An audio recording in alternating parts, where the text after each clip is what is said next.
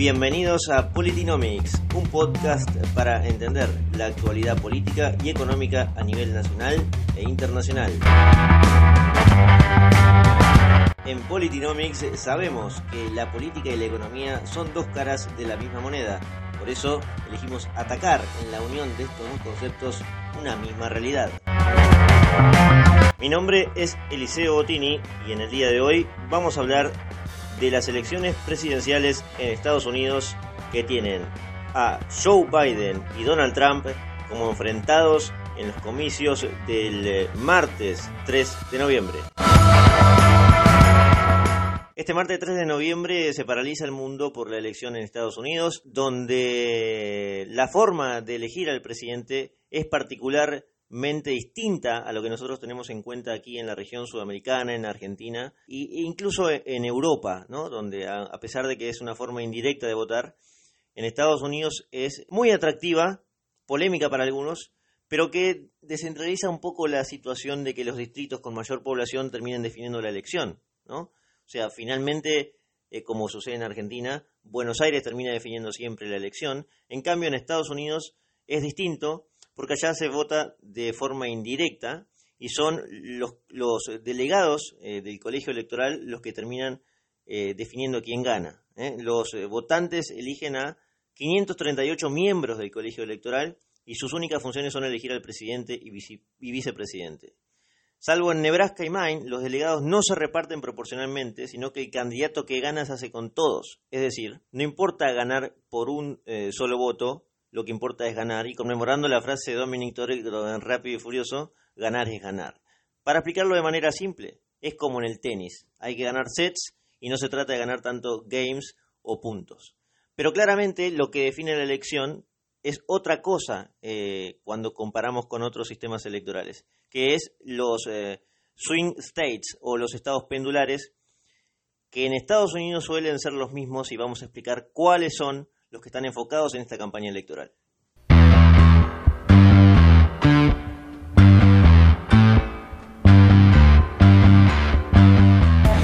En 2016, eh, Hillary Clinton eh, sacó 3 millones más de votos frente a Donald Trump, pero fue Donald Trump que ganó. Para ejemplificar la diferencia eh, en el proceso electoral que existe en Estados Unidos frente a nosotros. Y hablábamos de los estados pendulares, ya que fue Ohio y Pensilvania lo que le terminó dando a Donald Trump el triunfo en 2016. ¿Cuáles son estos estados que cambian generalmente de partido eh, en la elección? Bueno, primero es Florida, eh, con 25 electores, y donde se va a concentrar especialmente la votación en el día martes. Eh, todos los ojos estarán puestos probablemente en Florida. Y es muy importante ya que no son solo 25 los electores que terminan, eh, digamos, llevándose el que gana, sino que además son 25 que no van para el otro lado. Por lo tanto, en Florida podemos decir que hay 50 eh, electores que terminan probablemente definiendo la elección. Y cuando hablamos de 50 es un número muy importante porque Trump le sacó 77 electores a Hillary en 2016. Estamos hablando de casi el 75% de esos votos. Pensilvania es otro de los estados importantes eh, donde hay 20 electores en juego. Podríamos hablar proporcionalmente que son 40 para entenderlo. Y para hablar de Pensilvania tenemos que eh, enfocarnos en la situación, porque fue apenas por 40.000 votos que ganó Trump en 2016 y eso le terminó dando el triunfo. Cuando hablamos de Pensilvania es imposible no entender la idiosincrasia de Estados Unidos sin pensar en Filadelfia o Pittsburgh, que son condados de Pensilvania, donde eh, históricamente eh, existe una industria del acero muy potente que ha disminuido mucho eh, en las últimas décadas y que además Pensilvania es el estado donde se firmó la declaración de independencia a finales del siglo XVIII. Por lo tanto, cuando hablamos de Estados Unidos, Pensilvania es una forma de entender qué es el país norteamericano. Y en la industria del acero, como les comentaba, es muy importante las decisiones que ha tomado Donald Trump porque ha favorecido en gran parte a la clase obrera allí con aranceles a la importación de los productos chinos, ya que venían con dumping y eh, terminó eh, dando resultado, digamos, esos 40.000 votos que termina eh, en, mayoría a Trump, beneficiando a Trump, digamos que enfoca la política eh, proteccionista que le denuncian muchos liberales a Trump, eh, favoreciendo el empleo en la industria del acero que ha crecido a partir de, la llegada de Trump y había, se había reducido bastante en, en el mandato de Obama.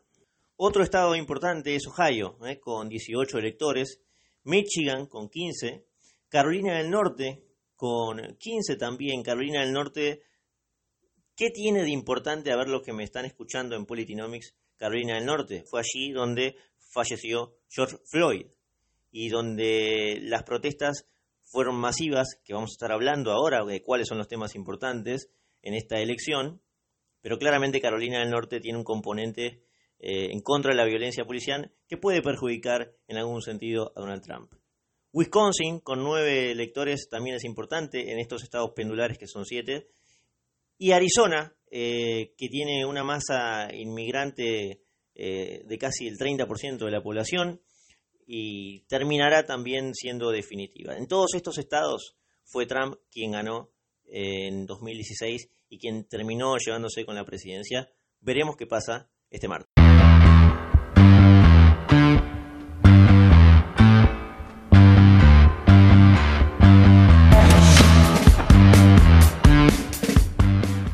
Debates presidenciales hemos eh, visto eh, cómo se ponían en la pantalla los temas a discutir en esta elección pensando en los próximos cuatro años y vamos a hablar de cinco ítems importantes eh, que tienen que ver con lo que han atravesado ambos candidatos en la campaña.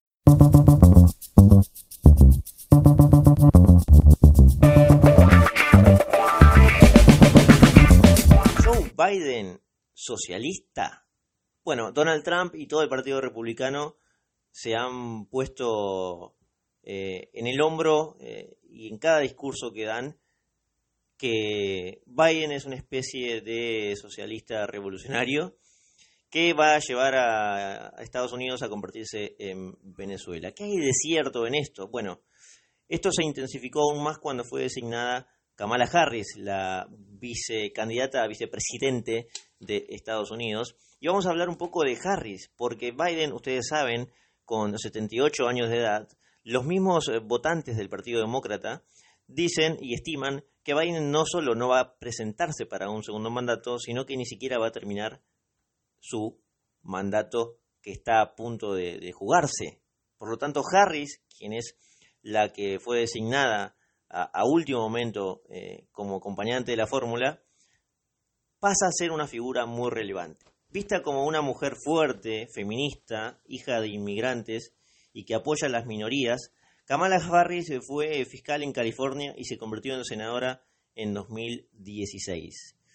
Como fiscal, ella tuvo una carrera que comenzó en 2005 aproximadamente y fue muy estricta, pero desde 2011 a la fecha, eh, comenzó a cambiar su forma de eh, aplicar la ley. Apoyó todos los esfuerzos por retirar fondos de la policía.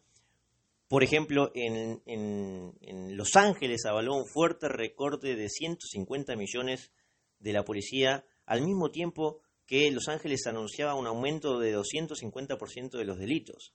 Bueno, qué buena medida, ¿no? Eh, aumenta el delito y le sacamos plata a la policía. Otra de sus propuestas era una atención médica gratuita para los inmigrantes, algo que por supuesto Trump se ha manifestado en contra. Eh, se opone al fracking y busca prohibirlo a pesar de que lo negó en, los últimos debates presidenciales. El fracking es el proceso en el cual eh, se extrae petróleo de Estados Unidos y que tiene en vilo a mm, cientos de miles de empleos. Eh, busca aprobar el Green New Deal, que es una especie de de acuerdo de cambio climático en honor a New Deal, al plan de Franklin Delano Roosevelt. Entre otras cosas, el Green New Deal propone eliminar la energía nuclear, toda energía eh, que contamina, eh, disminuir eh, la cantidad de automóviles a, combustible y hasta promover que no se coma más carne en Estados Unidos. Por último, está a favor del aborto eh, en, las primeras 20 semanas, ¿no? Estamos hablando de un número muy importante y además también buscaría en el poder no solo despenalizarlo como ya está en Estados Unidos, sino legalizarlo y convertirlo en un tema de eh, salud pública para que todos los contribuyentes norteamericanos financien el aborto de mujeres que quieran hacerlo.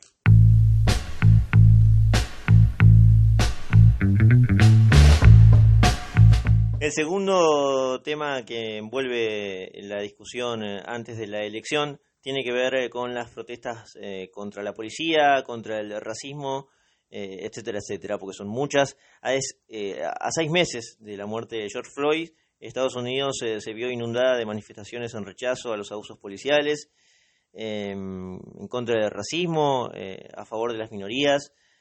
Pero claro, la violencia de ciertas agrupaciones de extrema izquierda, como Black Lives Matter y Antifa, generaron un miedo aún mayor en la población, quizás hasta favoreciendo a Donald Trump, que salió con la postura de ley y orden, eh, y bancando a las fuerzas de seguridad para terminar con eh, saqueos, robos que las manifestaciones que parecían ser pacíficas terminaban con desmadres.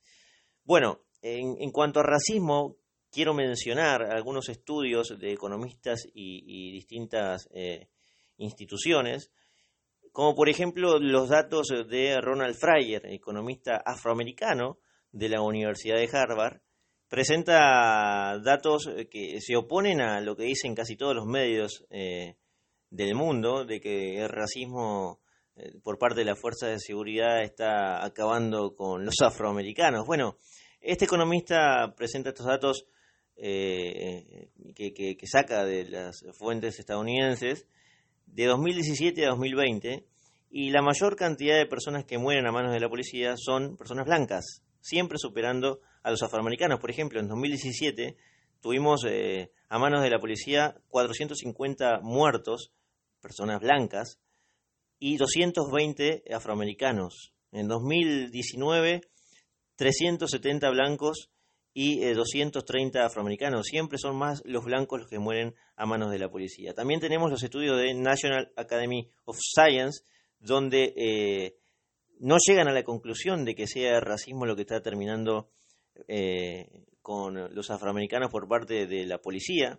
Y el Departamento de Justicia también tiene sus eh, eh, informes sobre este tema, donde concluyen que es más probable que un afroamericano termine muerto a manos de otro afroamericano que de la policía blanca.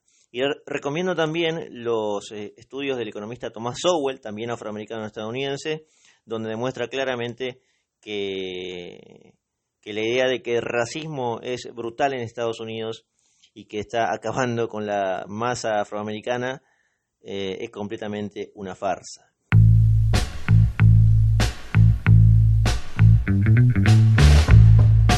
El tercer tema tiene que ver con eh, la designación en la Corte Suprema de Justicia de los Estados Unidos luego de la muerte de Ruth eh, Ginsburg, la jueza que falleció hace poco tiempo progresista, eh, luchadora por los derechos de la minoría, según la tilda la izquierda en general, eh, parte de aquella votación eh, a favor de la despenalización del aborto y que tuvo, bueno, mucha repercusión. ¿Por qué este tema llega a la elección? Porque claramente con la muerte se generó una vacante y Donald Trump tomó partido por ello, designó a la jueza Amy Coney Barrett, que finalmente fue votada por el Senado y, aprobada, el Senado dominado por republicanos, en una votación de 52 a 48. Amy Coney Barrett es una persona que se ha manifestado eh, de características totalmente diferentes a Ginsburg, ¿eh? contra del aborto, pro vida, una familia muy numerosa, eh, conservadora, anti-inmigrantes, en, línea más o menos con lo que plantea Donald Trump, y el Partido Demócrata se puso muy en contra de esta designación porque decían que tenían que esperar a eh, la elección para que se elija la nueva jueza. Bueno, Trump tomó partido, eh, jugó su carta y hoy la Corte Suprema tiene en su, en su estrado seis jueces conservadores pro vida y tres pro aborto. Este tema ha sido muy importante para Donald Trump y está jugando una jugada muy parecida, valga la redundancia, a la que eh, aplicó Ronald Reagan en su momento para volver a penalizar el aborto. Este es un tema que si gana Trump probablemente sea tocado en su próximo mandato en Estados Unidos.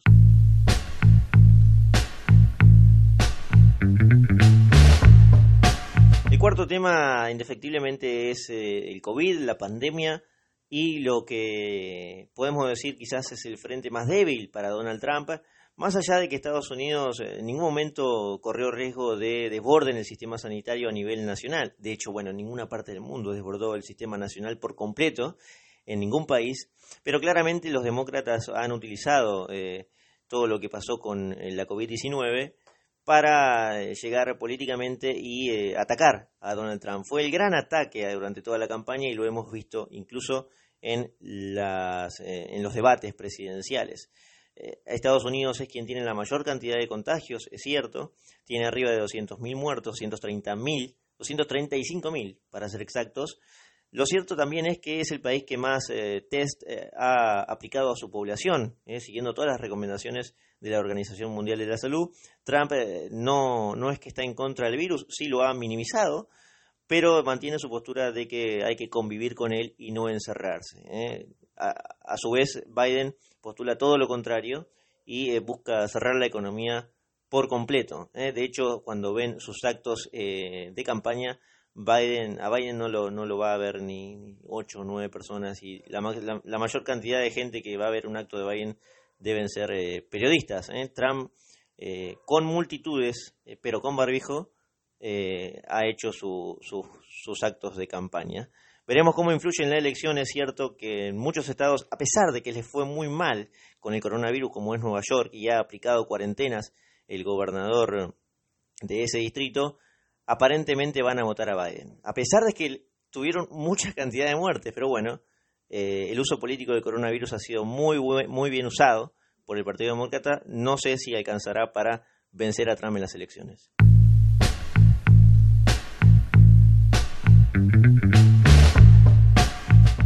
El quinto y último tema, eh, en contraposición al cuarto, que es lo del coronavirus, es la economía. Trump llega a las elecciones con el dato de una economía pujante, creciendo, recuperando puestos de trabajo que se habían perdido en el periodo de, mayor eh, cuarentena que habían impuesto distintos estados, como decíamos Nueva York. Eh, el Departamento de Comercio publicó el dato esta semana de que anualizada eh, la economía estadounidense creció un 33% en el, en el tercer trimestre.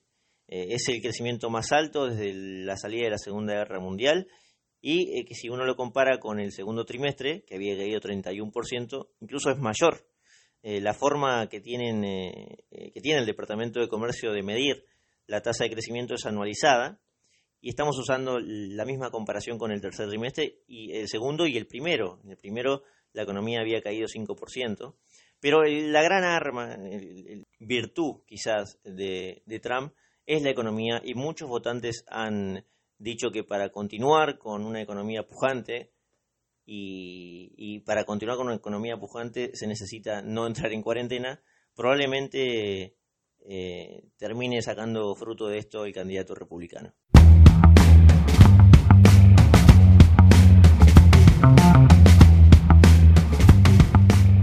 Con este pantallazo empezamos a despedirnos del programa de hoy. Eh, las elecciones estadounidenses tienen en vilo a la humanidad porque en, parte, como decíamos al principio, define a dónde va a ir el mundo, eh, hacia qué lugar, hacia qué lado, hacia qué orientación ideológica va a ir el mundo en los próximos cuatro años, porque hay muchos temas además que no alcanzamos a tocar en un podcast, pero tiene que ver con las relaciones internacionales que plantea Biden hacia Medio Oriente e incluso hacia Venezuela y Cuba, porque recordemos que eh, Obama había cerrado un pacto con Cuba y con Irán, y Trump cuando llegó tiró todo eso a la basura, además del Acuerdo de París y, otras cosas como son eh, la ONU y la globalización, eh, que muchos norteamericanos están en contra. Quizás un dato que, que me estoy olvidando de aportar antes de cerrar este podcast tiene que ver con el voto oculto. Ustedes saben todas las encuestas dan perdedor a Trump. Y eh, en una pregunta que yo he hecho con varios amigos, eh, y les pregunto a ustedes que están del otro lado, si conocen algún periodista internacional, eh, de, política internacional o un medio internacional que esté a favor de Trump, y todos me dicen que no. Y porque es cierto, no hay ningún medio de comunicación mundialmente conocido, internacional, que esté a favor de Trump, con excepción de la Fox y, y alguno bien orientado al Partido Republicano. Trump tiene la oposición de las encuestas, de los medios, y de casi todos los candidatos que, de todos los, mandatarios eh, que integran la ONU y, todo eso. O sea, aparentemente Trump es imposible que gane, pero en 2016 decían lo mismo y terminó ganando.